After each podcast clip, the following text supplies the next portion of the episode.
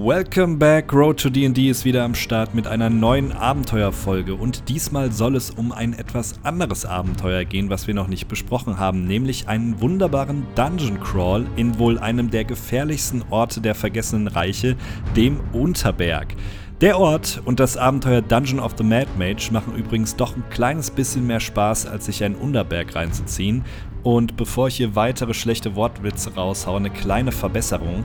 In der Folge sage ich oder behaupte ich vielmehr, dass der Unterberg auf Elfenruinen aufgebaut ist. Das stimmt natürlich nicht, es sind Zwergenruinen, aber egal ob Zwerg oder Elf, Hauptsache Unterberg. Viel Spaß. Oh Gott.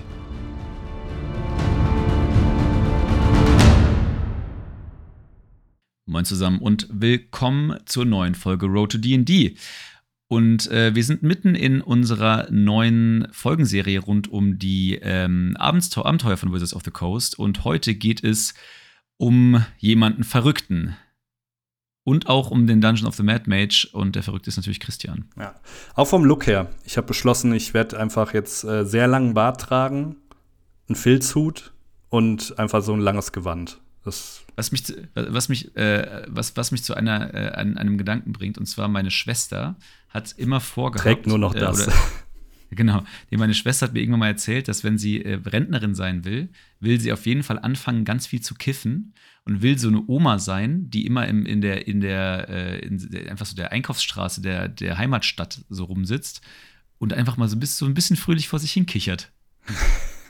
Finde ich, mhm. find ich, ein sehr, find ich ein, ein sehr gutes Live-Goal, muss ich gestehen. Ja, äh, ich hoffe, es werden keine Connections gemacht, wer deine Schwester ist. Aber, aber ich glaube, das finde ich ganz gut, ehrlicherweise.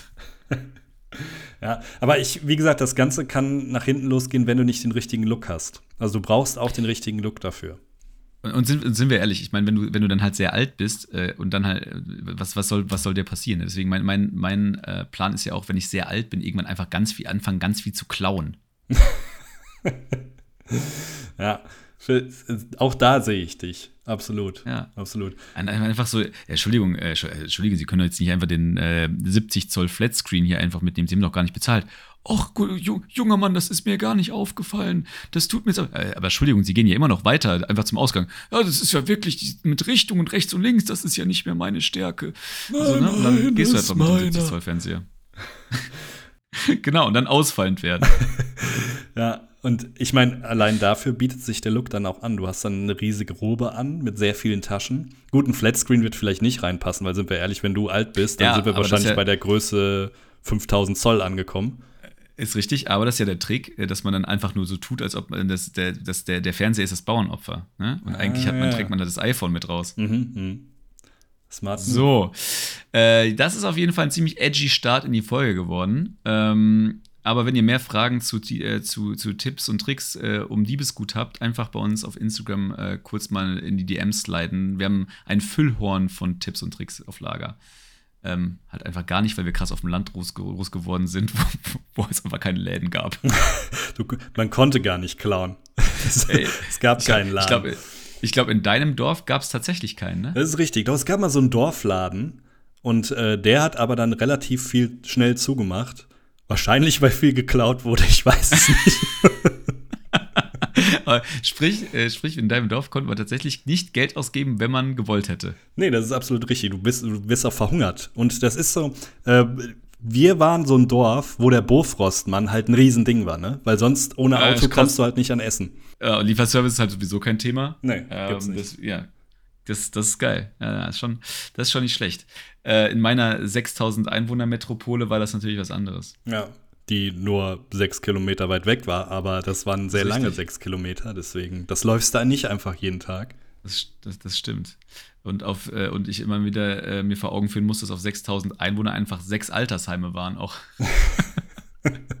Weil ich muss zugeben, es gab einen im Dorf, der es tatsächlich immer gelaufen ist. Das war auch, also das war vielleicht äh, so ungefähr das oder der Typ, wo du sagen würdest, da könnte deine Schwester dann in 30 Jahren enden. Ähm, der ist aber immer gelaufen und du musstest irgendwann spätestens, als du Auto fahren konntest, dann sehr aufpassen, weil der ist einfach immer random auf der Straße aufgetaucht. Auch so nachts oh, um drei oder so.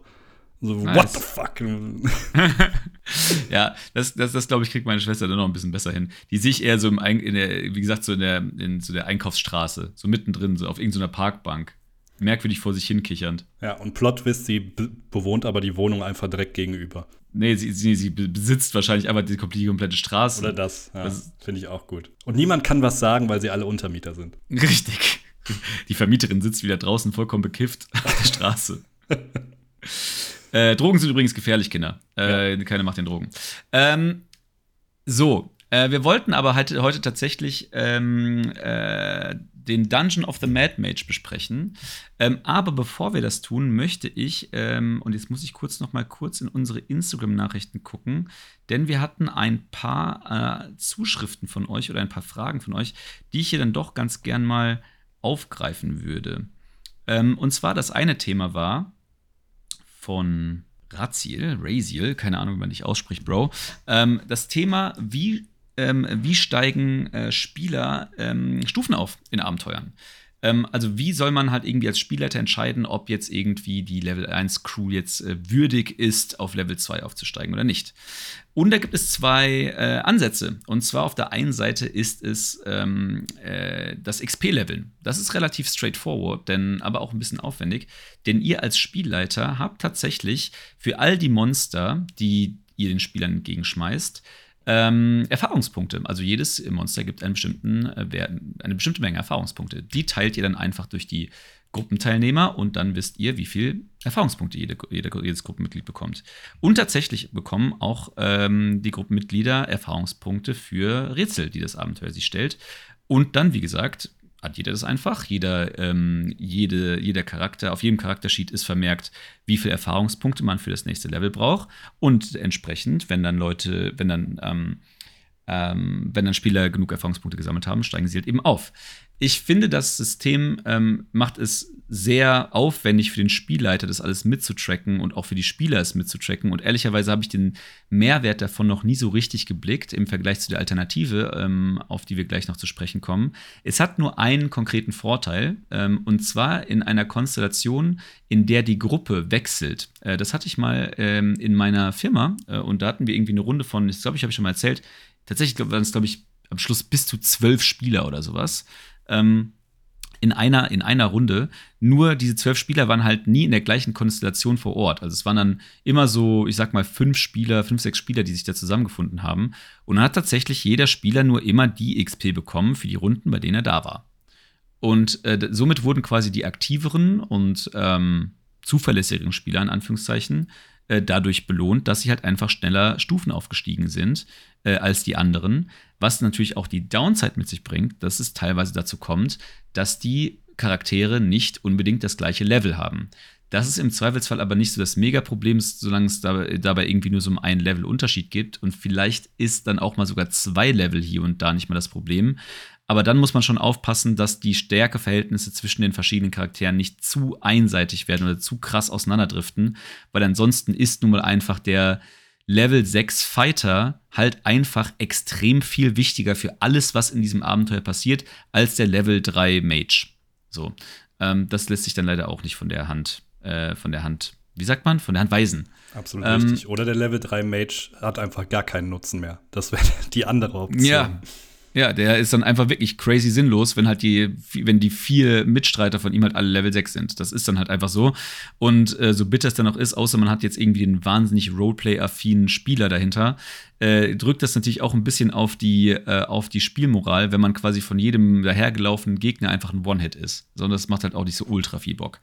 Nee, also deswegen, die, ähm, dieser Ansatz, irgendwie Level aufzusteigen, hat so seine Vor- und Nachteile und hat für diesen konkreten Use Case einige Vorteile, aber dann war es das meines Erachtens auch so ein bisschen. Ja. Ähm, die andere Art und Weise, ich glaube, du hast es ja schon angesprochen, ist, man levelt storylastig auf. Und in dem Fall setzt man sich einen gewissen Punkt, an dem man weiß, okay, ab diesem Zeitpunkt sollen alle Charaktere aufleveln. Das ist meistens der Fall, wenn entweder ein Endgegner besiegt wurde oder ein Abschnitt vom Abenteuer absolviert wurde. Und dann heißt es im Endeffekt, okay, die ganze Gruppe steigt von Level 1 auf Level 2 auf, komplett unabhängig, ähm, welche äh, Gegner besiegt wurden oder welche Monster besiegt wurden oder was sie gemacht haben. Das macht es für euch als Spielleiter erstens einfacher, weil ihr müsst einfach alle, du weißt, hey, ab dem Zeitpunkt müsst ihr alle auf Level 1, von Level 1 auf Level 2 aufsteigen. Aber nicht nur für das Aufsteigen, sondern auch für das Vorausplanen. Also Wenn man sich jetzt überlegt, gleiche Konstellation, wie Lars gerade beschrieben hat, dann muss natürlich jede Session auch noch mal komplett anders vorbereitet werden, wenn man nicht unbedingt immer weiß, okay, welche Stärke hat meine Gruppe denn, mit der ich jetzt da antrete. Das heißt, für euch wird es egal in welcher Konstellation immer einfacher, wenn ihr wisst, für welches Level ihr gewisse Situationen vorbereiten müsst. Ja, unbedingt. Und ähm, da hat man dann tatsächlich sogar in den meisten Abenteuern, ich, ich, ich weiß gerade nicht, ob das bei jedem Abenteuer der Fall ist, aber auf jeden Fall bei denen, die ich gerade im Kopf habe, ähm, ist das so, dass ähm, man am Anfang des Buches eine, äh, sogar eine Art Tabelle hat, also so eine Übersicht, ähm, wo man dann als Spielleiter relativ easy gezeigt bekommt, okay, ähm, wenn die Abenteuergruppe dann in das Abenteuer, in den Abenteuerabschnitt kommt, sollten sie Level X sein. So, damit man halt auch dieses ähm, so ein bisschen diesen, dieses Power-Rating so ein bisschen gut hinbekommt, weil natürlich die ganzen Monster, wie sie im Buch beschrieben sind, davon ausgehen, dass die Spieler zu diesem Zeitpunkt ein gewisses Level haben. Und wenn, äh, wenn ihr das nicht so ungefähr matcht, dann werden äh, Kämpfe schnell entweder sehr langweilig oder sehr unfair. Und das, das, wollt ihr natürlich auch ein bisschen vorhersehen. Deswegen, also ich, ähm, ich wüsste nicht, warum gerade für einen Anfängerspielleiter das XP-Tracken irgendeine Art von Vorteil haben sollte, muss ich gestehen. Ähm, vielleicht bin ich auch zu unkreativ, kann durchaus sein. Deswegen, und ich persönlich habe ehrlicherweise noch nie ein, ähm, ein Abenteuer geleitet mit XP-Leveln, weil ich da schlicht und einfach nicht so den Mehrwert drin sehe. Ich habe mich schon in, an diver in diversen Abenteuern nicht an die Milestones gehalten, also nicht daran gehalten, an welchen, an welchen Steps die, ähm, äh, die Abenteuergruppe aufsteigen soll, sondern habe so diese Milestones für mich selbst ein bisschen anders definiert, weil ich irgendwie halt irgendwas an dem Abenteuer verändert habe, verändert habe, aber es, ich habe es immer nach Milestones gehalten. Hm. Ja, ich auch. Ich habe einen, äh, früher war das noch anders, du konntest ja theoretisch auch früher, beziehungsweise du könntest es jetzt immer noch machen, ich finde es nur schwierig, dass nur derjenige die Erfahrungspunkte bekommt, der auch das Monster im Endeffekt besiegt. Also really? beispielsweise Split the Group, ne? Der Klassiker. Äh, Team 1 ist da, Team 2 ist da und Team 2 tötet zwei Hobgoblins und dann kriegt aber auch nur Team 2, beziehungsweise die zwei Charaktere, die da rumlaufen, die XP. Finde ich persönlich extrem schwierig. Ähm, ich habe aber mal mit einem Spielleiter zusammengespielt, der das gemacht hat. Würde ich aber auf keinen Fall empfehlen. Also äh, habe ich tatsächlich auch schon gemacht. Äh, aber ich dachte tatsächlich, dass du darauf hinaus willst, dass quasi der Last Hitter nur die XP bekommt.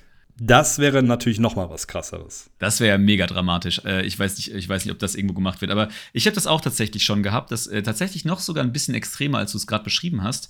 Äh, das haben wir sogar bei, äh, diese Szene hatten wir bei Exen und Keller ähm, äh, sogar. Und da, da war der Fall, dass einer aus der Gruppe während eines Kampfes geflohen ist ähm, und äh, weggelaufen ist. Und ähm, obwohl er quasi zum Beginn des Kampfes dabei war, er die XP dann nicht bekommen hat. Mhm. Das war, das, also, ist, ist stringent durchgezogen und vollkommen fein. Aber das fand ich auch sehr stark. Und was du schon gesagt hast, ich glaube, also ich finde es auch sehr schwierig. Äh, und ich glaube, du brauchst generell eine, eine Spielergruppe, die zum einen vielleicht auch ein bisschen erfahrener ist, weil so dieses Neiden um Erfahrungspunkte genau. beginnt dann halt auch sehr schnell. Ja, das so. wollte ich sagen. Plus, du belohnst, also angenommen jetzt, ich habe die Folge nicht gehört, aber angenommen, der Spielercharakter beziehungsweise der Charakter, der vom Spieler gespielt wird, hat eine eher ängstliche Natur. Und in dem Fall war er jetzt irgendwie übermannt von seiner Angst und der Spieler hat so ausgelegt, ja, mein Charakter flieht jetzt, weil es ist einfach sein Charakter. Dann wäre es für mich als Spielleiter ja eigentlich die logische Konsequenz, hey, du, dein Charakter, du hast es Roleplay-mäßig verdammt gut gemacht gerade, aber du kriegst trotzdem keine XP, weil Pech gehabt, nicht dabei gewesen. So, ne? Also ich finde, das ist so ein bisschen, ja, man, man muss da sehr aufpassen, dass es dann nicht in, in Neid und Missgunst ausartet. Ja, und wie gesagt, also ich habe noch, ich, ich muss auch ganz einfach sagen, dass ich äh, bisher keine Downsides an Milestones, äh, an Milestone-Leveling gefunden habe. Also es ist vielleicht nicht so spannend und man macht sich vielleicht nicht, man, also eine Hypothese wäre ja, du freust dich mehr, wenn du einen großen Gegner erledigt hast, weil du dann gewiss, dir gewiss sein kannst, dass du viele XP dafür bekommst. Aber ehrlicherweise habe ich jetzt nicht äh, das Gefühl, dass Leute, die mit Milestones aufleveln, weniger, sich, sich weniger freuen, den großen Big Bad Evil Guy zur Strecke gebracht zu haben. Also nee, I don't know. Nee, nee. Man freut sich ja mehr über den Aufstieg sonst. Also. Ne? Ja, also deswegen, ich, und, und vor allen Dingen äh, diese Systematik, dass alle, dass alle Spieler die gleich, das gleiche Level haben, macht halt dieses Power Balancing ein bisschen einfacher für, für einen als Spielleiter, muss ich halt ja, auch sagen. Absolut. Genau, das vielleicht dazu. Und dann gab es noch eine andere Zuschrift, ähm, und zwar über Spotify tatsächlich. Und äh, ehrlicherweise super cool, dass ihr diese Funktion äh, von Spotify mehr und mehr nutzt. Äh, falls ihr nicht wisst, wovon ich gerade rede, ähm, wir können tatsächlich jetzt als Podcaster innerhalb der Spotify-App euch Fragen stellen. Ähm, unter anderem äh, so Voting-Mechaniken, wie ihr zum Beispiel das Abenteuer findet, was wir gerade besprechen, äh, ob ihr das selbst schon Erfahrung mitgemacht habt. Aber ihr könnt uns auch natürlich irgendwie darauf dann äh, Dinge schreiben, wie ähm, zum Beispiel Inspiration oder Fragen oder was auch immer. Ähm, und da hatte uns der oder die, glaube ich, war nicht ersichtlich, äh, let me quickly check. Äh, Drach, der oder die Drachenspalter, also es ist auf jeden Fall der Drachenspalter und die Drachenspalterin, keine Ahnung, äh, gebeten, dass wir die, die Folgen um die, ähm, um die Abenteuer so ein bisschen aufsplitten. Ähm, und zwar haben wir da natürlich ja auch letzte Folge schon bei Curse of Strahd so ein bisschen darauf hingewiesen, dass wir euch natürlich einen guten Einblick oder dass unser Ziel mit diesen Folgen ist, dass wenn ihr gerade dabei seid, euch ein Abenteuer auszusuchen, ähm, durch unsere Folgen einen guten Einblick oder ein gutes Gefühl dafür bekommt, auf was ihr euch einlasst. Das, was in unseren Folgen aber so ein bisschen hinten runterfällt, sind natürlich so ein bisschen Deep Dive-Tipps für Spielleiter, weil das natürlich dann Spieler hardcore spoilern würde. Und wir bemühen uns jetzt ja schon in, den, in diesen Abenteuerfolgen, äh, so auf dieser Messers Schneide zu tanzen und gleichzeitig euch ein, guten, ein gutes Gefühl dafür zu begeben, auf was ihr euch einlasst, ohne aber euch irgendwie inhaltlich was zu spoilern. Und wir hoffen jetzt einfach mal, dass wir das halbwegs okay hinbekommen. Ähm, nichtsdestotrotz, und das ist jetzt natürlich auch der Disclaimer für wiederum diese Folge, wenn ihr euch als gerade Spieler überhaupt nicht spoilern lassen möchtet und ihr wollt irgendwie vollkommen random ähm, euch überraschen lassen, was der Spielleiter sich für ein Abenteuer für euch ausgesucht hat, dann sind diese Abenteuerfolgen für euch vielleicht nicht das Richtige, leider Gottes, auch wenn wir jetzt natürlich Gefahr laufen, damit äh, Spieler zu äh, Hörer zu verlieren. Aber ähm, wir wollen ja auch dementsprechend fair, fair euch gegenüber sein. Wir werden äh, das jetzt ein bisschen so gestalten, dass wir so in der, im ersten Teil der Folge ähm, wie auch in der letzten, möglichst wenig spoilern. Und äh, wie gesagt, euch eher so allgemeinen Eindruck über das Abenteuer geben. Und dann so am Schluss nochmal einen kleinen Part machen, den kündigen wir dann aber auch nochmal ganz explizit an, dass ihr dann entsprechend dann skippen könnt, wenn ihr wollt. Wo es dann tatsächlich mehr um die Details geht und wo wir so ein bisschen aus unserer Erfahrung ähm, und unserem Eindruck ähm, schildern, was wir vielleicht auch äh, Spielleitern mitgeben können, die das Spieler, die das Abenteuer dann gegebenenfalls anfangen. Bear with us, kriegen wir schon alles irgendwie hin. Kompletter Freestyle wieder die Folge, aber hey, das macht gar nichts. nee, äh. genau. Wollen wir vielleicht mal so ein bisschen erstmal erklären, um was es beim Dungeon of the Mad Match eigentlich geht? Eigentlich ganz easy, um einen Dungeon von einem verrückten Magier. Gut, und wir sehen uns damit ciao. dann wieder in zwei Wochen. Äh, haben uns gefreut. Bis dahin, ciao. Nee, natürlich geht es genau darum, es geht um einen, äh, also es geht tatsächlich ähm, um, es geht natürlich um einen Dungeon, aber es geht um, äh, um genau zu sein, um einen Turm. Und zwar um einen Turm, der unter Tiefwasser, ähm, ich weiß gar nicht, ob der verschüttet oder vergraben, ich habe das irgendwie in die Erde gestürzt, ist, glaube ich, die Story oder sowas, ne? Ja, ich, ich weiß, dass es so ein alter Elfenturm ist, der quasi als die Stadt, die da vorher stand, oder das Elfenimperium, was auch immer, als das untergegangen ist, ist es irgendwie eingestürzt, aber auch nicht so eingestürzt, dass es komplett zerstört wurde. Und dementsprechend wurde dann nach und nach die Stadt Tiefwasser da drauf gebaut. Genau. Und ähm, entsprechend gibt es dann immer noch diesen Turm darunter, äh, der, darunter, der äh, auch noch, ich sag mal, in Anführungszeichen weitestgehend intakt ist, was auch immer das jetzt für diesen konkreten Turm auch bedeutet. Ähm, und mit all seinen ähm, 23 Stockwerken, äh, diese Zahl mal kurz im Hinterkopf abspeichern, da quasi jetzt unter ihr die steht und darauf die äh, und darüber halt die Stadt Tiefwasser steht. Um genau zu sein, nicht nur die Stadt Tiefwasser, sondern eine Bar. Und diese Bar heißt The Yawning Portal, das gähnende Portal. Und äh, da haben wir, glaube ich, letzte Woche auch schon, also in der letzten Folge auch schon ein bisschen drüber geredet, ne? Ähm, dass äh, dieses, dieses, diese Bar ist äh, sehr, sehr populär in der DD-Welt. Und innerhalb dieses, äh, dieser Bar, das gehende Portal, ist ein Brunnen. Und innerhalb und die, und die, äh, diese Szenerie ähm, ist auch ganz geil. Und das ist jetzt also meines Erachtens auch kein Spoiler. Denn tatsächlich gibt es immer wieder auch Referenzen in anderen, äh, in anderen äh, Abenteuern auf diesen, auf diesen, äh, auf diesen Brunnen.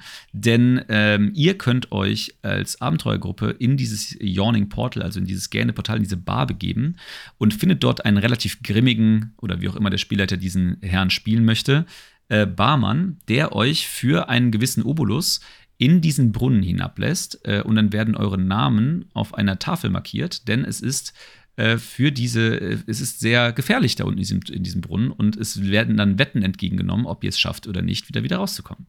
Und ihr wettet auch selbst darauf, ob ihr, oder ihr könnt auch selbst darauf wetten, ob ihr wieder rauskommt oder nicht. Ähm, und dann werdet ihr da runtergelassen und dann werd, nimmt ihr sozusagen ähm, den, oder das ist sozusagen, oder kann der Eingang in den Dungeon of the Mad Mage sein.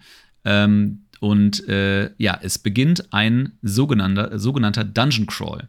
Und wir sollten vielleicht mal kurz darauf eingehen, was ein Dungeon Crawl ist, oder? Hm, ja, macht Sinn. Zumindest die Art des Abenteuers, weil ich glaube, wenn, je nachdem, wenn man zuerst Fenelin gespielt hat und dann in so ein Abenteuer reinstartet, dann, äh, ja, das ist doch ein bisschen anders, als man denkt. Ist bisschen, ist bisschen erst Barbie gucken, dann Oppenheimer. Ja, ist richtig, genau. Das ist eine gute Beschreibung. ja, und Fendelin ist Barbenheimer dann vielleicht so ein bisschen. Aber gut. Maybe. Ja. Ähm, ja, also wie, wie, der Name schon sagt, Dungeon Crawl ist im Endeffekt genau das, was der Name beschreibt. Ist, man hängt Dungeon an Dungeon. Das heißt, sobald der erste Dungeon erledigt ist, kommt direkt der nächste Dungeon. Ähm, dieses Abenteuer, das wurde ja gerade eben schon gesagt, wir haben mehrere Ebenen, ist im Endeffekt wirklich der ganz klassische Dungeon Crawl. Ja? Also wenn du die erste Ebene, ich nenne es jetzt mal besiegt hast oder da komplett durch bist, dann ähm, kommt ein Portal, Treppe oder was auch immer, mit der man auf die nächste Ebene gelangt und so weiter und so fort, bis man den kompletten Dungeon im Endeffekt besiegt hat. Ähm, stellt aber sowohl die Spieler als auch den Spielleiter vor gewisse Probleme. Ich glaube, das, was äh, am meisten jetzt erstmal ins Auge sticht, ist natürlich Supplies und Rasten. Supplies dahingehend, dass nicht unbedingt alle Supplies, die gerade bei so einem riesigen Dungeon ähm, eigentlich äh, vorhanden wären bei einer Stadt oder bei einem Händler oder was auch immer. Im Zweifelsfall gibt es keine Händler. Da muss man als Spielleiter besonders gucken, hey, wie kriege ich das denn hin, dass meine Spieler gewisse Items bekommen, die irgendwie notwendig sind. Besonders wenn man auf Low-Level anfängt, also wir sprechen dann über magische Items und so weiter, um gegen stärkere Gegner zu bestehen. Gleichzeitig aber auch als Spieler, wenn ich weiß, okay, ich befinde mich in einem Dungeon Crawl, dann gehe ich natürlich mit meinen Ressourcen ein bisschen sorgsamer um. Ja? Also ich, ich hau nicht gleich die zehnte Fackel nacheinander raus, wenn ich keine Dunkelsicht habe, weil hm, vielleicht kriege ich keine Fackeln in den nächsten fünf Sessions und dann sieht es schlecht aus, wenn niemand irgendwie vorausgucken kann. Dahingehend ein bisschen schauen und was ich gerade auch angesprochen habe, natürlich Rasten. Man kann sich nicht unbedingt als Spieler in eine sichere Zone zurückziehen und da einfach dann mal kurz rasten, sondern man muss bei einem Dungeon Crawl immer darauf achten, welche verschiedenen Maßnahmen treffe ich denn dafür, dass meine Rast sicher ist. Ähm, ist nochmal ein bisschen anders, als wenn man jetzt in freier Wildnis irgendwie übernachtet. Klar, da kann man auch angegriffen werden. Aber in einem Dungeon ist dann doch noch mal was anderes, weil im Endeffekt ist man nicht der eingeladene Gast, sondern der Fremdkörper in dem Dungeon. Und im Zweifelsfall wissen auch die Gegner, wie sie euch besser dran kriegen können als ihr. Oder ihr übernachtet vielleicht irgendwo in einem Raum, wo in der Nacht äh, Skelette rauskommen oder was auch immer. Ähm, ihr wisst, was ich meine. Also dahingehend sind natürlich auch ein paar Schwierigkeiten, wie du als Spieler überhaupt rastest und aber auch gleichzeitig als Spielleiter die richtigen Hinweise gibst zu, hey, ihr müsstet jetzt rasten, weil um die nächste Ecke lauert irgendwie ein starker Gegner, den ihr mit euren gerade noch zwei, drei Hitpoints vielleicht nicht um die Ecke bringen könnt.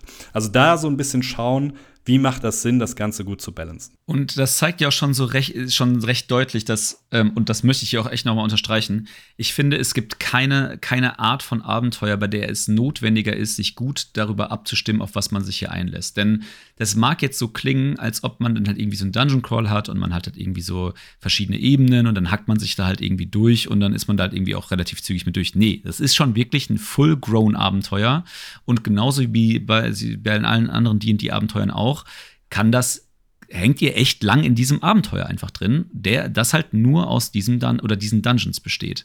Und ähm, bei aller Liebe, und ich, ich weiß, da draußen gibt es ganz großartige und ganz kreative Spielleiter, die wirklich äh, Dinge machen, die äh, meine Fantasie auf jeden Fall sehr herausfordern würden.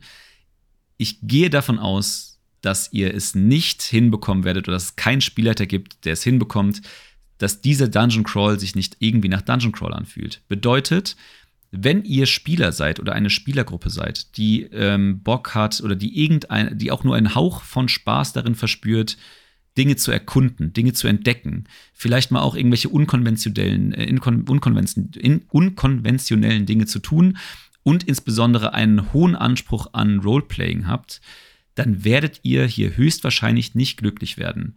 Ich, ich hatte gestern bei Curse of, äh, gestern sag ich, was Quatsch, vor zwei Wochen bei Curse of Strahd auch schon gesagt, dass auch Curse of Strahd einen so ein bisschen durch diese, durch die Art und Weise der, der Umgebung so ein bisschen einschränkt in der Vielfältigkeit, wie man das Abenteuer gestaltet, das ist beim Dungeon of the Mad Mage noch viel, viel, viel, viel krasser. Also da, du wirst in diesen Dungeon Crawl gezwungen und du musst dich dem fügen. Ja, und ich würde ähm, wenn ihr, ja, ja ich würde dir ein bisschen widersprechen in der Hinsicht, dass man es nicht so gestalten kann. Also man kann es als Spielleiter schon so gestalten, dass es sich nicht irgendwie komplett nach Dungeon Crawl anfühlt, sondern dass auch mehr Roleplay-lastige Sachen mit reinkommen.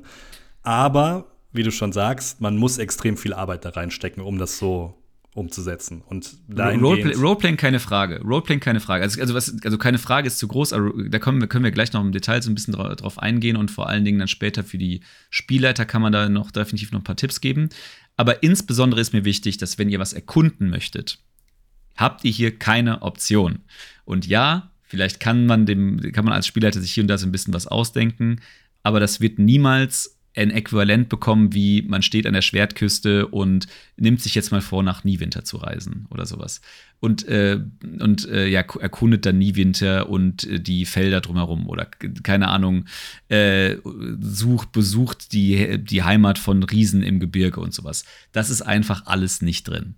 Ähm, Dagegen aber, wenn ihr eine Gruppe seid, die generell sehr, sehr viel Spaß an, ich sag mal, einem sehr einer sehr mechanischen Spielweise habt. Bedeutet, ihr habt sehr viel Spaß irgendwie, ihr seid vielleicht auch vielleicht einfach so eine Gruppe von Min-Maxern, Min-Maxern, die einfach sehr, ähm, ich sag mal, schadensorientiert ihre, ihre Gruppen aufbauen. Oder ihr ähm, wollt, das, das haben wir damals tatsächlich gemacht, oder so habe ich äh, Dungeons of the Mad Match gespielt, ähm, ihr wollt vielleicht einfach Charakterkonzepte ausprobieren. Ähm, bei uns war das nämlich so, dass der ähm, Spielleiter, mit dem wir eine andere Kampagne gespielt haben, die wir hier auch noch besprechen werden mit Sicherheit, nämlich äh, Dragon heißt, dass wenn nicht alle Spieler äh, zu dieser Kampagne Zeit hatten, haben wir einfach in der jeweils kleineren Gruppe ähm, Dungeon of the Mad Mage gespielt mit unterschiedlichsten Charakteren. Also die, die waren, das war komplett wild zusammengewürfelt. Das gab, es gab keinen, es gab in der Hinsicht quasi keinen so richtigen Gruppenzusammenhalt, der sich dadurch ergeben hat, sondern wir konnten einfach, solange das das gleiche Level war, wie der Charakter, mit dem wir sozusagen gestartet haben oder den wir sonst halt verwendet haben, konnten wir jeden Charakter einfach mit da reinbringen und einfach das Charakterkonzept ausprobieren. Fand ich, ist, ist jetzt keine, also fördert jetzt nicht das Commitment zu diesem Abenteuer, aber so ein Dungeon Crawl, wo, wo tendenziell ähm, sowas wie so eine, wie so ein, wie so ein Roleplaying oder sowas oder so, so, eine, so eine Gruppenzusammengehörigkeit tendenziell etwas im Hintergrund ist, fand ich das eigentlich einen ganz coolen Approach und hat es auch echt ganz gut Bock gemacht, muss ich sagen. Ähm, ja, aber nochmal noch mal, noch mal auf zurück, zurückzukommen, wenn ihr eine Gruppe seid, die sehr viel Spaß an Kämpfen hat, sehr viel Spaß an Rätseln hat ähm, und äh, da auch einfach so ein bisschen eure, eure Charaktere darauf optimiert habt und so Geschichten, dann ist Dungeon of the Mad Mage tatsächlich wahrscheinlich eines der besten Abenteuer, auf der, das, ihr, das ihr verwenden könnt. Mhm. Unterm Strich muss man einfach sagen, ähm, im Vergleich zu fast allen anderen Abenteuern, die ich so kenne, lässt euch Dungeon of the Mad Mage am wenigsten Spielraum, aber wenn ihr auf diese Art Abenteuer steht, ist Dungeon of the Mad Mage the best case. Das stimmt. Und ähm, vielleicht auch mal nicht, dass ihr denkt, ja, da kommt jetzt irgendwie ein äh, dunkles Verlies nach dem anderen. Nein, das ist schon sehr abwechslungsreich, was euch da auf den verschiedenen Ebenen äh, entgegengeworfen wird. Also ähm, ohne jetzt zu viel zu spoilern, aber es, ihr bleibt nicht unbedingt in einem dunklen Raum oder Kerker oder was auch immer, sondern da gibt es noch ganz andere Sachen, die da in verschiedenen Ebenen auf euch warten. Deswegen langweilig wird es auf jeden Fall nicht, so viel sei gesagt. Definitiv. Und was vielleicht auch ähm, äh, eine notwendige Information ist, um das ein bisschen besser einzuordnen, ähm, obwohl wir die ganze Zeit davon reden, dass es äh, irgendwie ein Dungeon Crawl ist und man sich einfach nur durch die Gegend hackt, äh, gibt es hier auch durchaus Potenzial für soziale Interaktion, ne? wie du schon sagst. Also es gibt auch gerade für so Roleplaying-Momente definitiv Futter, dass der, dass der Spielleiter so ein bisschen nutzen kann, um Sachen auszuspielen. Und äh, ihr werdet auch hier äh, in, diesem, in diesem Dungeon Crawl auf NPCs treffen. Ihr werdet auch ähm, auf äh, so, so, so eine Art Handel treffen und so Geschichten. Ihr, es gibt äh, die, die Möglichkeiten, wie in, glaube ich, wirklich jedem Abenteuer von, von Wizards of the Coast, spielen auch hier die Fraktionen eine Rolle, ähm, die man so kennt. Ähm, also es ist wirklich äh, sozusagen ähm, ein, in Anführungszeichen, normales Abenteuer in einen Dungeon Crawl gepresst. Das ist dann halt so ein bisschen das Ergebnis. Aber wie gesagt, ähm, lasst euch äh, da nicht von irgendwie ähm, vielleicht, vielleicht auch hoffnungsvoll da, davon überzeugen, dass das gar nicht so ein krasser Dungeon Crawl sein müsste. Doch ist es. Aber nichtsdestotrotz eine sehr abwechslungsreiche Art davon und vielleicht einer der besten Dungeon Crawls, muss man dann halt dazu sagen. Es gibt auch ziemlich schäbige. ja, das ist richtig. Ähm, und ich, ich, muss ganz ehrlich sagen, so wie du das jetzt gerade meintest, auch, dass man das so als Backup-Abenteuer benutzt. Ähm, ich finde, man kann das halt auch wunderbar in andere Kampagnen reinwerfen. Also es bietet sich natürlich, Dragon Heist bietet sich natürlich wunderbar an, gerade auch von den äh, verschiedenen Sidequests, die dann äh, vielleicht sogar in den, in den Un Unterberg heißt es auf Deutsch, richtig? Ähm, yes. Der ganze, äh, nennen wir es jetzt mal Turm, beziehungsweise Dungeon ähm, in den Unterberg führen und da äh, könnten vielleicht sogar verschiedene Handlungsstränge dann zusammengeführt werden. Oder wenn man gerade irgendwie keinen Bock hat, die Story weiter voranzutreiben, wie du schon sagtest mit der Wette am Anfang, hey, ihr schafft es nicht, die erste Ebene äh, zu betreten und wieder heil da rauszukommen, macht er halt nur die erste Ebene und macht dann mit eurer Hauptstory von Dragon Heist weiter. Ne? Also dafür bietet sich das Abenteuer auch an, wenn man sagt, man braucht ein bisschen Abwechslung. Und man kann ja natürlich auch immer wieder zu diesem Unterberg zurückkommen und dann vielleicht, wenn man Lust hat, mal auf die zweite Ebene zu gehen. Genau, das ist nämlich vielleicht äh, noch, eine, noch eine Sache, die ich eben äh, oder die man noch ein bisschen ausführen könnte. Denn wir haben ja in dem ähm, in der ersten oder zweiten Folge, ich weiß gar nicht mehr, wo wir über Abenteuer gesprochen haben, euch so ein bisschen diese Abenteurer, äh, Abenteuerzusammenstellungen vorgestellt. Unter anderem auch The Tales of the Yawning Portal, also die, was heißt das, die Geschichten des gähnenden Portals oder so, ich weiß nicht, wie es auf Deutsch heißt, ähm, wo so ein paar Klassiker, also ganz alte Klassiker-Abenteuer aufge Abenteuer aufgearbeitet sind. Und im Prinzip lässt sich ja auch äh, Dungeon of the Mad Match wunderbar äh, in dieses Tales of the Yawning Portal mit integrieren. Und Tales of the Yawning Portal hat tatsächlich ähm, noch zumindest zwei, wenn ich das richtig im Kopf habe, andere Dungeon Crawler mit im Gepäck.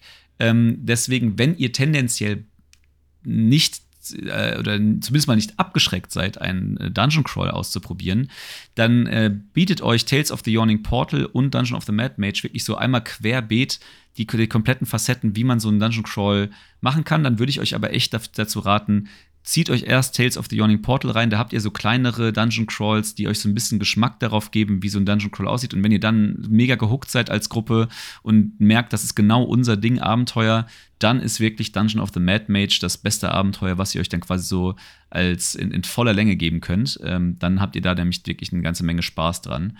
Ähm, aber sich direkt auf so 23 Ebenen dieses Turms zu committen, ohne zu richtig zu wissen, auf was man sich da einlässt, das wird dann schon ein bisschen hakelig. Wohl wahr. Ähm, aber dementsprechend, ähm, ich würde fast gar nicht ausschließen, dass ihr euch irgendwie als Spieler auf irgendeinen Charakter committen müsst oder so. Also ihr habt da freie Auswahlmöglichkeit und ich finde das, wie du schon sagtest, du kannst da jeden Charakter reinwerfen. Das ist bei manch anderen Abenteuern vielleicht nicht der Fall, in dem Fall aber schon. Ähm, und ganz ehrlich, auch da, wie bei jedem Abenteuer, wenn ihr als Spieler irgendwann merkt, hey, wir sind jetzt auf Ebene 8, wir haben alle nicht mehr so richtig Lust auf das Abenteuer, sprecht mit eurem Spielleiter, sagt, wie ihr da wieder rauskommt, weil das Abenteuer bzw. den Dungeon könnt ihr jederzeit verlassen. Genau, ihr, fährt, ihr, fahrt halt einfach wieder mit dem Aufzug hoch ins Yawning Portal. Das ist so dumm, wie es klingt, so ist es. Ja. Aber die, die, ähm, äh, das auf jeden Fall. Ähm, und äh, ach, jetzt wollte ich noch eine Sache sagen, die ist, die ist mir jetzt wirklich spontan entfallen. Das tut mir leid. Ähm, wo haben wir davor? Man kann das verlassen. Man kann auch drin bleiben. Man kann auch drin bleiben, das ist vollkommen richtig, gut gemacht. Mhm. Äh, nee, fällt mir, fällt mir, fällt mir bestimmt später wieder ein. Ähm, keine Ahnung. Ähm, ach so, ah, eine, eine Sache vielleicht noch. Es gibt halt auch ähm, was, ähm, weil man könnte jetzt ja glauben, okay, man hat jetzt hier irgendwie diese, diese Ebenen und so weiter und so fort und äh, dann hat man vielleicht äh, ähm, irgendwie die Fraktion noch äh, und so weiter und so fort. Aber es gibt tatsächlich ähm, auch Stories, die sich dann in diesem, äh, in diesem, in diesem Turm abspielen. Also es ist jetzt auch nicht so, dass man sich einfach nur die ganze Zeit darunter hackt, sondern äh, man hat auch gegebenenfalls, man hat auch tatsächlich Motivation, man hat auch so Politik in diesem Turm und so Geschichten. Das ist schon wirklich ganz, ganz witzig gemacht, muss man, muss man schon wirklich sagen. Also ähm, ich will auf gar keinen Fall den Eindruck äh, aufkommen lassen, dass das eine stumpfe Art von Abenteuern ist. Das ist es nämlich auf jeden Fall nicht. Ja. Und was äh, ich besonders schön finde, je nachdem, welche Aktionen man als Spieler denn auf einer gewissen Ebene ähm, ausführt, je nachdem, wenn man dann später auf diese Ebene zurückkommt, kann sich die Ebene verändert haben. Und äh, durch die Aktionen, die die Spieler gemacht haben, äh, ist irgendwas anderes losgetreten worden und die Ebene sieht auf einmal dann ganz anders aus. Definitiv. Und jetzt ist mir auch noch eingefallen, was ich eben noch kurz ansprechen wollte. Ich hatte es nämlich mal ähm, von wegen, äh, von, äh, weil du gerade meintest, man kann da eigentlich jede, man kann da jede Klasse und jede, jede, jede Art von Charakter äh, reinwerfen. Ähm, muss ich allerdings auch gestehen, es gibt so ein paar Charaktere, oder ein paar Klassen, die sich besonders dafür anbieten. Ich hatte, äh, und ich erzähle das jetzt hier einfach, weil ich hatte es damals schon in der, äh, in der, in der Klassenfolge erzählt. Und zwar hatte ich damals in dieser besagten Gruppe, hat dann ein, ähm, ein Kollege äh, sich einen Ranger Gloomstalker gebaut. Äh, ich weiß nicht, äh, kannst du dich noch erinnern, dass ich das ja, mal erzählt hatte?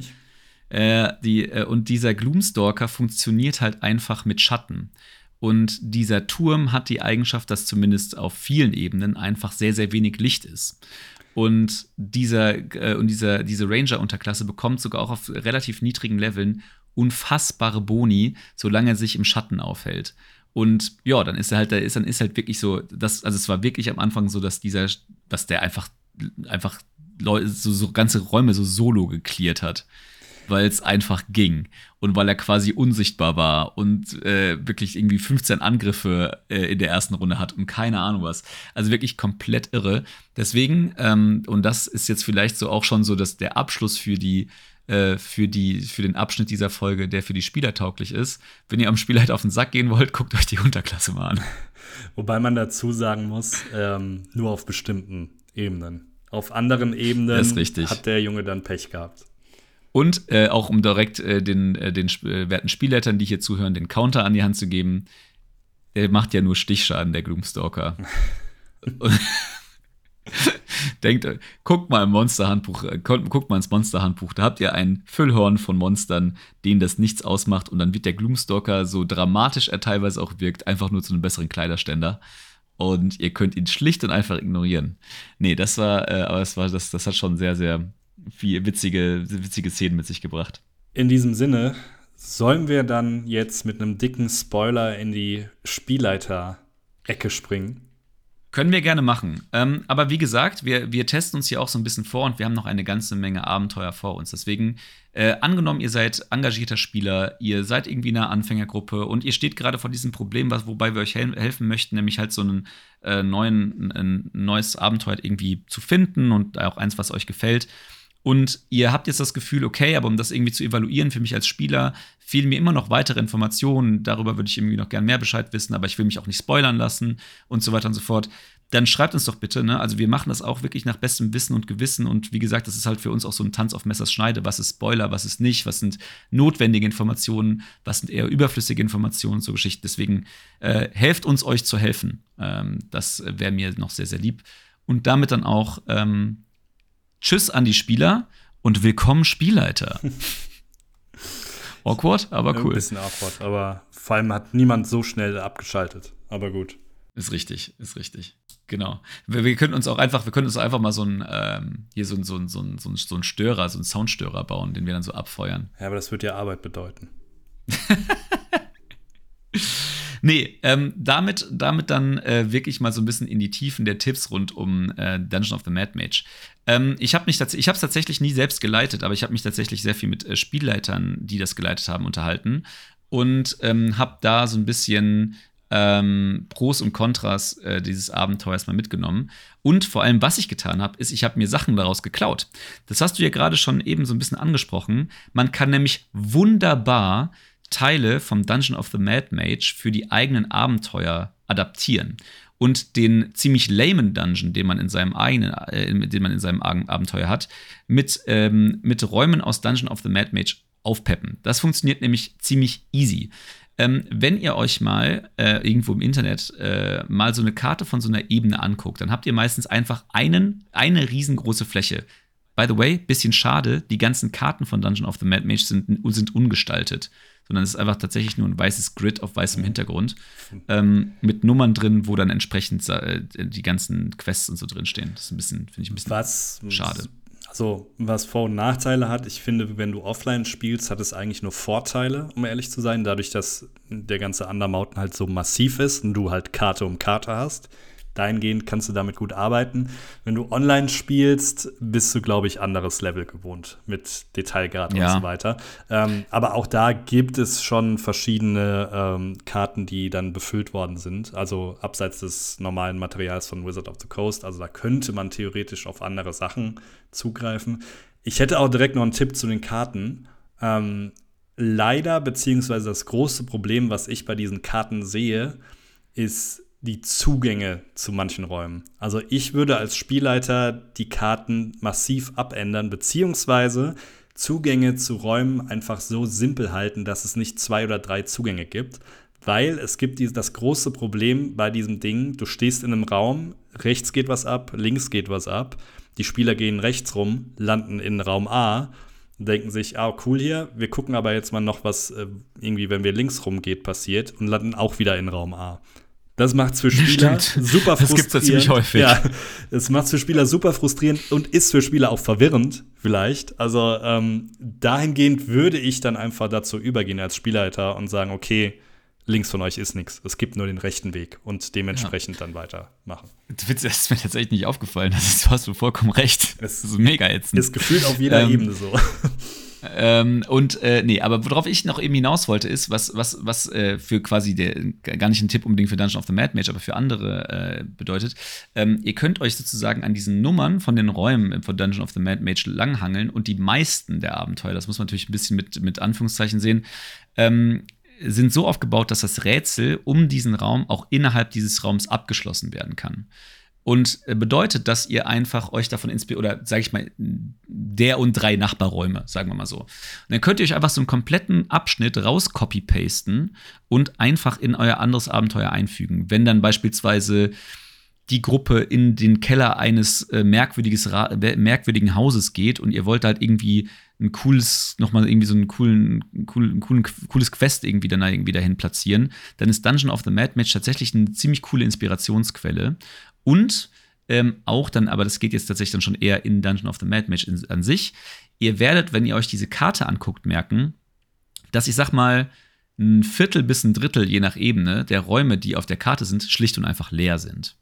Das ist wohl on purpose, äh, so dass ihr euch tatsächlich auch da eigene Abenteuer oder eigene Quests in diesen Räumen noch irgendwie raus, ähm, äh, dass, dass ihr noch da reinpacken könnt.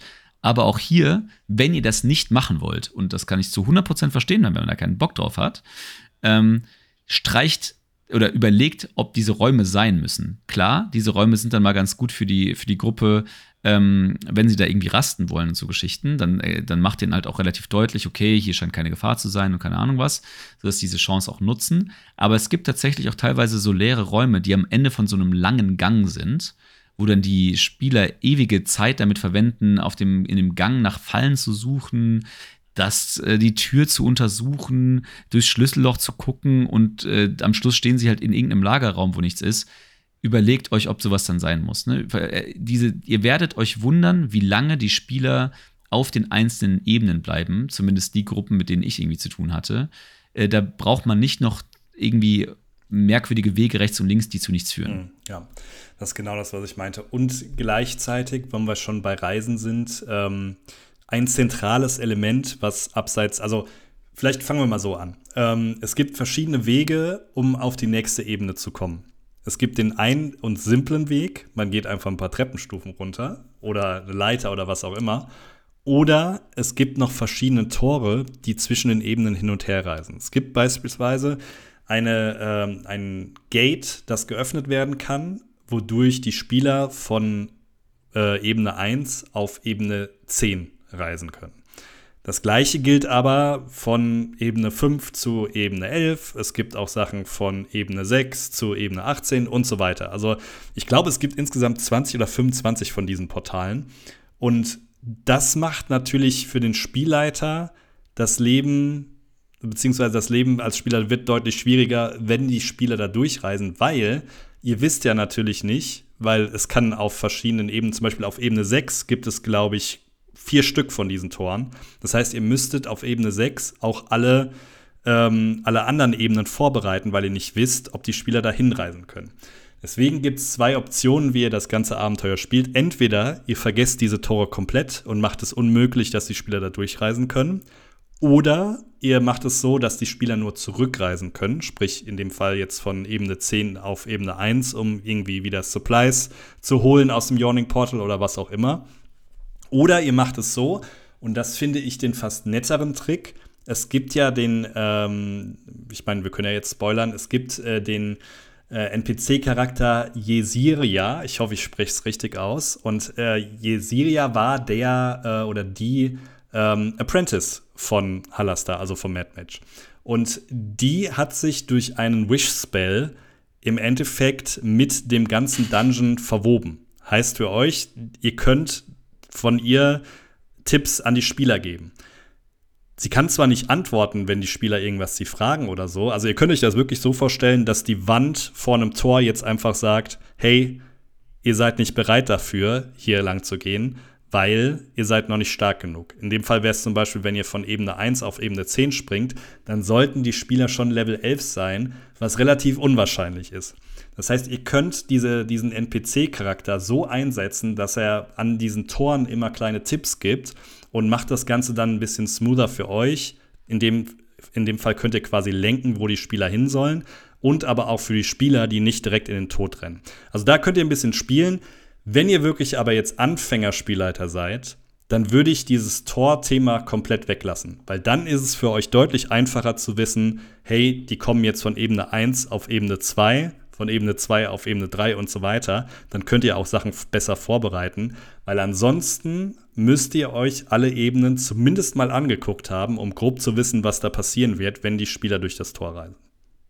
Ja, oder halt auf jeden Fall dieses Thema, also ich, ich finde es eigentlich am charmantesten, dieses Thema, dass, dass, dass du das quasi so rückwärts aktivieren kannst. Ne? Also wenn, wenn du einmal dann irgendwie in Level, das ist zu Level 10 geschafft hast und dann quasi auf Level 1 zurückspringst und dann halt wieder im Yawning Portal irgendwie äh, deine Sachen verkaufst oder wieder also Rationen aufhältst oder was und so fort, dass du dann auch wieder auf Level 10 springen kannst mhm. und sowas. Ne? Also dass du quasi so ein, so ein Short-Track enablest, sozusagen.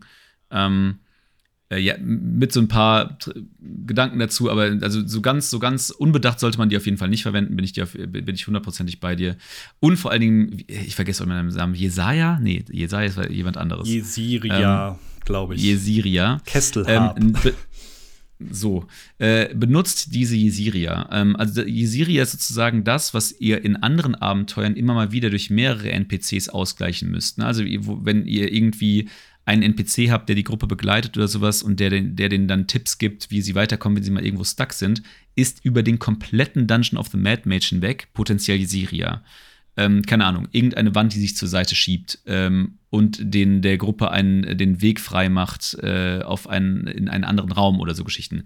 Äh, oder ein ähm, Fahrstuhl, der nicht funktioniert. Oder eine ein Gitter, das sich nicht öffnet, obwohl sie das, obwohl sie den passenden Schlüssel haben oder so weiter und so fort. Und das kann alles irgendwie sie sein, die ähm, halt die Gruppe davor beschützt, irgendwelche Dummheiten zu tun. Und man kann in dem, und das ist noch ein wichtiger Punkt, den ich noch machen wollte, denn man kann in diesem Dungeon of the Mad Mage wahnsinnig dumme Dinge tun. Ähm, und ich glaube, wir hatten auch mal in, dem, ähm, in der Folge über Yawning Portal über den äh, Tomb of Horrors geredet, ne? Mhm. Also dieses ganz alte Abenteuer, das vollgespickt ist mit einfach tödlichen Quests oder tödlichen äh, Rätseln. Das ist nicht ganz so schlimm im Dungeon of the Mad Mage, aber trotzdem ist dieses Abenteuer freaking tödlich. Äh, wenn man da eine e-, etwas unerfahrenere Gruppe hat, ähm, die sich vielleicht ein bisschen zu viel zumutet und keine Ahnung, irgendwie, was weiß ich, einmal einen, äh, keine Ahnung, einen Thunderclap halt irgendwie äh, einmal quer durch das Gebäude jagt und dann halt irgendwie 50 Leute anzieht oder 50 Gegner anzieht, äh, die auf sie einhauen, dann kann das sehr, sehr schnell sehr, sehr ernst werden. Also deswegen nutzt die Siria so ein bisschen als unser, euer Notnagel, um äh, Schlimmeres zu verhindern, sagen wir mal so. Ja, ja bin ich bei dir. Und ähm, vielleicht auch, wenn wir gerade bei ähm, NPCs sind, die es im äh, Dungeon of the Mad Mage gibt, wenn ihr als Spielleiter dieses Abenteuer so ein bisschen rausreißen wollt vom Hack and Slay-Thema, ähm, dann setzt die NPCs richtig ein, beziehungsweise setzt die Fraktionen ein, die es auf den verschiedenen Ebenen gibt. Und ganz wichtig, das finde ich ist so ein bisschen, ja, ich würde nicht sagen die Schwachstelle des Abenteuers, aber gibt den einzelnen Charakteren Ziele. Und äh, besonders erstens, also wenn wir jetzt über Jeseria sprechen, ist es relativ einfach. Sie will das ganze Ding übernehmen und ihren alten Meister stürzen. Easy. Aber gleichzeitig, und das ist für mich der schwierigste Punkt so ein bisschen, warum will denn der, der Mad Mage euch überhaupt in diesem Dungeon drin haben? Und dahingehend gebt ihm, also ich weiß, dass im Buch gibt es sechs verschiedene Ziele, die ihm gegeben werden, auf die man auch würfeln kann. Die finde ich alle relativ schwach muss ich zugeben. Also ähm, das fängt an von ja ähm, quasi einmal den, äh, den kompletten Dungeon säubern, damit er seine Ruhe hat.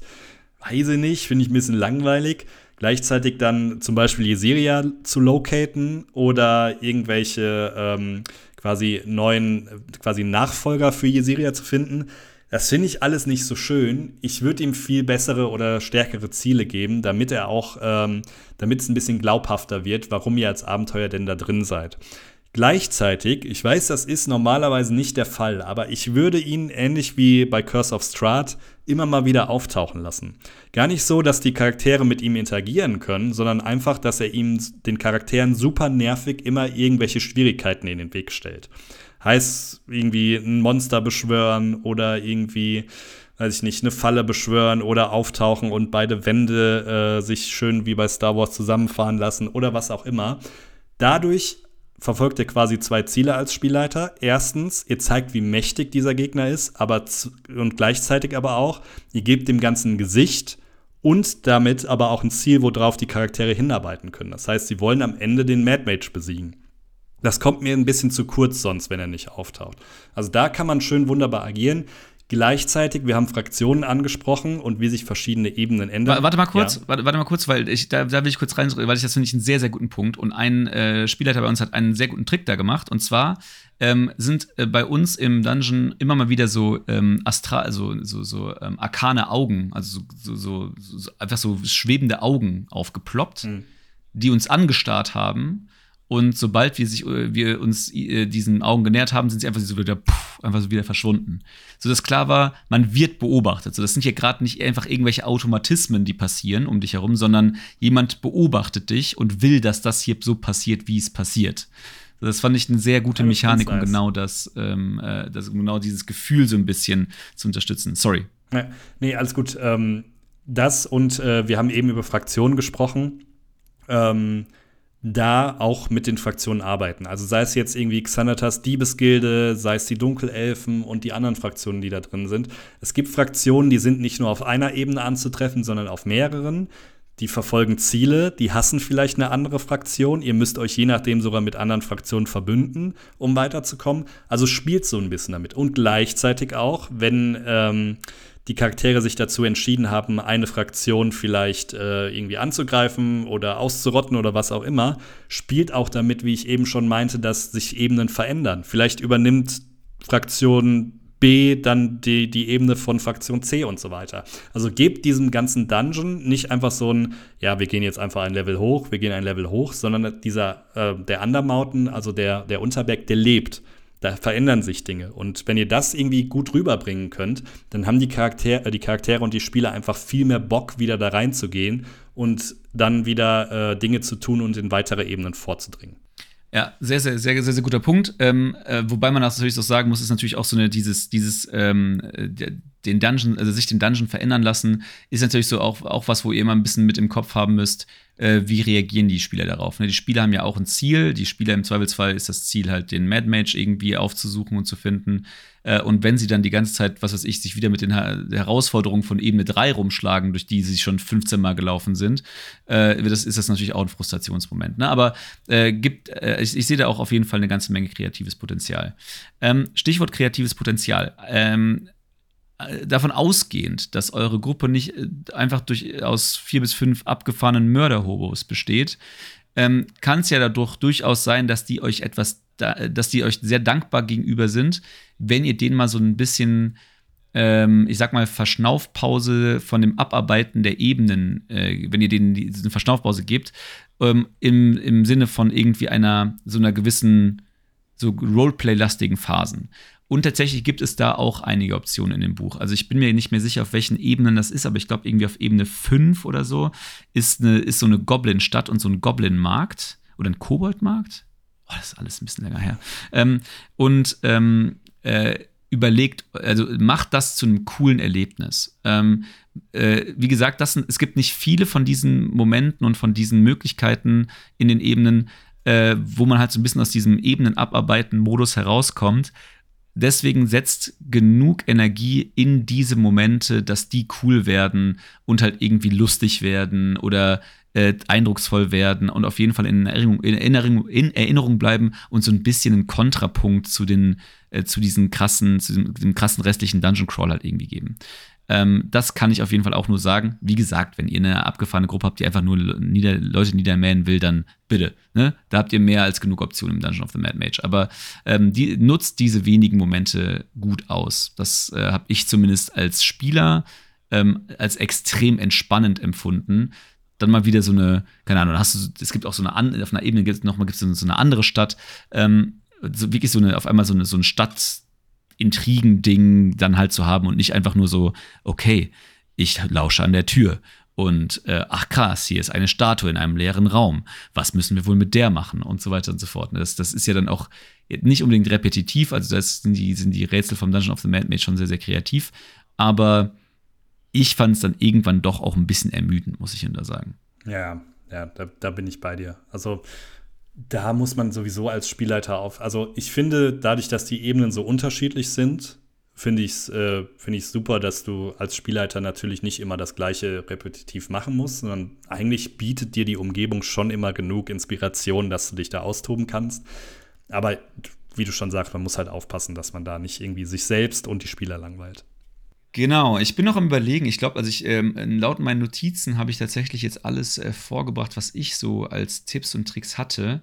Ähm, man muss äh, sagen, also die, äh, auch, auch dieses Abenteuer gibt euch eine ganze Menge, ähm, gibt euch eine ganze Menge Möglichkeiten, die Spieler mit sehr coolen NPCs zusammenzubringen. Und was man sich halt auch wirklich überlegen muss, haben wir, ja schon, das haben wir schon hier und da jetzt immer mal wieder angerissen, aber es gibt eine ganze Menge ähm, eine ganze Menge Abenteuer, die in Tiefwasser spielen oder halt tatsächlich auch im Sinne von Tales of the Yawning Portal im Yawning Portal selbst spielen, ähm, die ihr halt gegebenenfalls mit dem Dungeon of the Mad Mage verknüpfen könntet, wenn ihr wolltet. Ähm, wir werden, äh, wie ja eben auch schon angekündigt, äh, Dragon Heist ja auch noch mal hier im Podcast besprechen, was auch ein sehr, sehr spannendes und ehrlicherweise genau das konträre Abenteuer ist, würde ich behaupten. Ähm, aber ähm, überlegt euch da, wenn ihr dann vielleicht auch wirklich eine Gruppe habt, die sehr committed auf eine sehr lange ähm, Abenteuerphase ist. Ne? Also ihr seid wirklich eine Gruppe, die, was weiß ich, äh, einmal die Woche, mehrfach die Woche zusammenkommt. Ihr wollt euren Spielern irgendwie eine Menge an Möglichkeiten bieten. Ähm, dann ist irgendwie so das ganze, ich würde mal sagen, so diesen, dieser ganze Cluster von Abenteuern rund um Tiefwasser ein, äh, ein Füllhorn von Möglichkeiten, was die Spieler machen können. Und ob sie dann halt irgendwie in äh, Dragon heißt, einem Schatz nachjagen und sich dann zwischendrin dann doch noch mal entscheiden, äh, in, den, in den Brunnen runterzusteigen, um ein bisschen den Mad Mage zu suchen und so Geschichten. Das kann man ja wunderbar miteinander verknüpfen. Das bietet sich da wunderbar an. Und wie gesagt, innerhalb von dem Dungeon of the Mad Mage seid ihr halt eben nicht gezwungen, diese äh, irgendwie komplexen Story, Stories irgendwie weiter zu erzählen, wenn einfach die Spieler auch einfach Bock haben zu schnetzeln aber ihr könntet. Ja. Und deswegen, ähm, ich finde, also ich bin persönlich als Spieler nicht so der Mega-Fan von Dungeon Crawls, aber ich verstehe die Faszination daran. Ja, also wie gesagt, ich, ich finde es schön, dass du hier quasi noch das Ganze ein bisschen aufmischen kannst mit den Hintergrundstories und so weiter.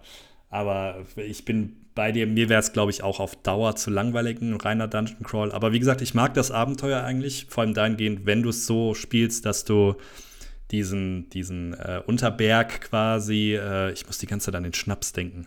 Ich kriege jedes Mal so einen, so einen Rückenschauer.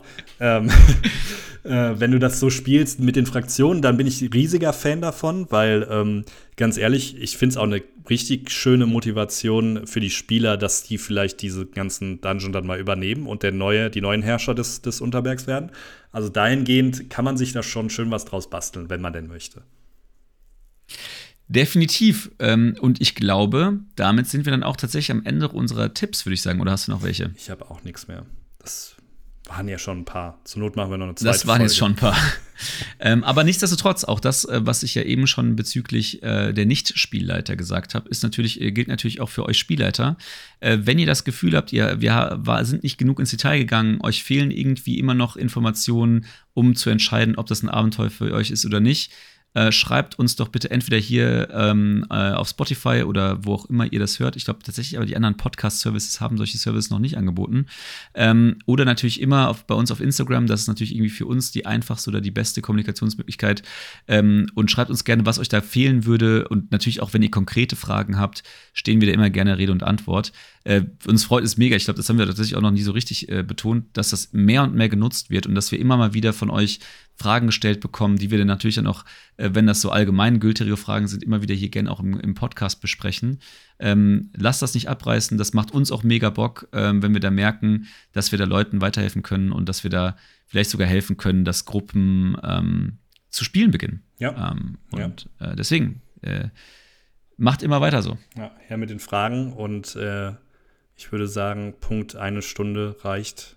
Ich habe ehrlicherweise, hab ehrlicherweise gedacht, dass gerade, weil, weil äh, dieser Dungeon of the Mad Mage halt so vermeintlich, ähm, so vermeintlich einfach ist, also als Dungeon Crawl, dass wir sehr viel schneller mit der Besprechung hier durch sind und nicht, gar nicht mal so viele Tipps haben und auch viel mehr redundantere Tipps haben. Aber ähm, wie man sieht, äh, es ist ein sehr äh, nicht zu unterschätzender Dungeon ähm, in jeder Hinsicht. Ja, oder wir haben einfach zu viel Scheiße gelabert. Das könnte das auch ist sein. aber auch der Klassiker. Aber hey, ich hoffe nicht. Schauen wir mal. Und in diesem Sinne würde ich sagen, wir hören uns in zwei Wochen wieder. Äh, dann mit einem neuen Abenteuer äh, und auch wieder mit einer Menge Scheiße labern. Bis dann. Ciao. Ciao.